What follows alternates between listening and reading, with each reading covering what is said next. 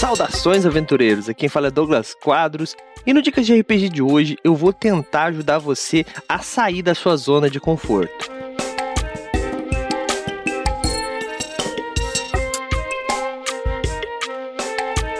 É muito comum quando a gente começa a jogar RPG que a gente tem essa ideia, né? Esse pré-personagem, que é algum personagem que a gente gosta muito de algum filme, anime, história em si, né? Todo mundo que já quis fazer o Neo do Matrix, ou Aragorn do Senhor dos Anéis, ou Gimli, ou Legolas, é, eu posso falar mil aqui, né? Mas então todo mundo acaba, quando inicia no RPG, tendo essa ideia desse personagem, né? Que acha que é único, que é exclusivo. Isso não tá errado, galera. Isso é, é importante, é um processo né, de criação que começa com a gente iniciando no RPG e criando o nosso primeiro personagem, que ou é um personagem que a gente se inspira, ou é nós mesmos, né? Ou às vezes é um personagem que a gente se inspira e acaba fazendo, tomando atitudes que somos, que nós mesmos tomaríamos, né? Mas no processo de criação, no processo de desenvolvimento, né, de um RPG RPGista, né, no seu processo de desenvolvimento, é importante que você comece a sair dessa zona de conforto. Afinal de contas, quando a gente tá na nossa zona de conforto, a gente acaba sempre fazendo a mesma coisa. Eu conheço pessoas aí que jogam a vida inteira de ladino, por exemplo.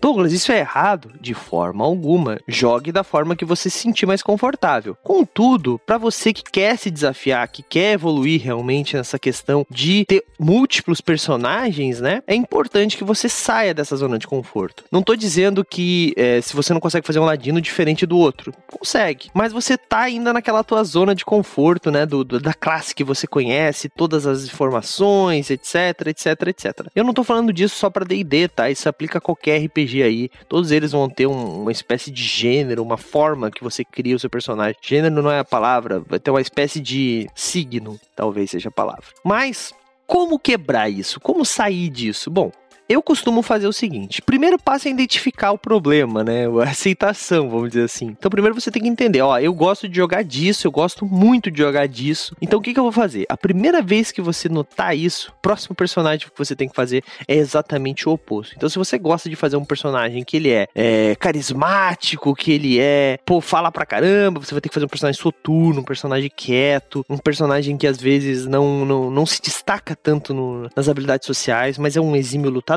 alguma coisa do tipo. Com isso, você vai ter o primeiro choque. Nesse caso, até não tanto. Bom, na verdade, até vai ter, né? Porque o que, que acontece? Quando você é muito falante, você quer jogar com esse personagem falante, quando você precisa ficar em silêncio, é um desafio tremendo. Mas eu acho que o baque maior é quando é o contrário. O cara tá acostumado a fazer um personagem soturno, um personagem quietinho, né? Às vezes até porque a própria personalidade dele é assim. E daí você começa a fazer um personagem que precisa ser o líder, precisa ser o cara social, precisa interagir, precisa conseguir a informação com a galera na taverna, sabe? É o bardo, é o é o ladino aí, é o, sei lá, o ventru, o toreador, etc. Então, galera, é, esse choque inicial vai ser muito grande para você, mas isso é importante para esse processo. Você, esse não vai ser o seu melhor personagem, esse não vai ser o personagem que vai te tirar da zona do conforto, mas é o primeiro passo que você vai dar. Depois disso, você começa a fazer o quê? Você começa a jogar com personagens um pouco é, meio termos, vamos dizer assim. Ué, Douglas, mas daí eu vou estar tá me aproximando mais do que eu gosto? Sim, porque daí você vai ver que você não precisa ser o extremo, você pode ser o meio termo, assim como você pode ser é bem parecido com o que você gosta e ir mudando aos poucos, ou bem diferente do que você gosta, mas ir se aproximando do que você gosta, porque a nossa personalidade acaba sendo mutável. Então, você começa a dar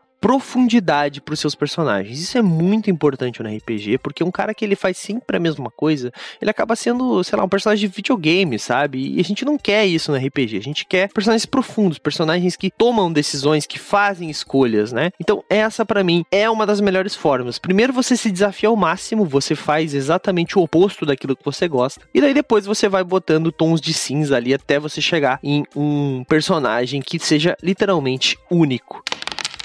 Bom, galera, eu espero que vocês tenham gostado desse, dessa dica. Se você gostou, eu quero que você deixe um comentário pra gente, fala no site, ou então nas nossas redes sociais. Vem nesse. Vai ter um post no Instagram, provavelmente, com essa capa aqui. Você vai lá e deixa um comentário. Se você tá escutando isso no Spotify, é, vai no nosso Instagram, Movimento RPG, tá bom? E lembre-se sempre que nós temos um patronato. Você pode ajudar o Movimento RPG com patronato a partir de 5 reais. Então, se você gosta do nosso conteúdo e quer mais, você pode ajudar no patronato. Mais podcasts, mais streams, mais posts, tudo isso vai depender do crescimento do nosso patronato, galera. Bom, é, de qualquer forma, o Dicas de RPG se mantém gratuito, então fique tranquilo. E eu espero que eu tenha ajudado você de alguma forma e eu espero você no próximo Dicas que eu aparecer. E agora eu passo o dado para o próximo mestre.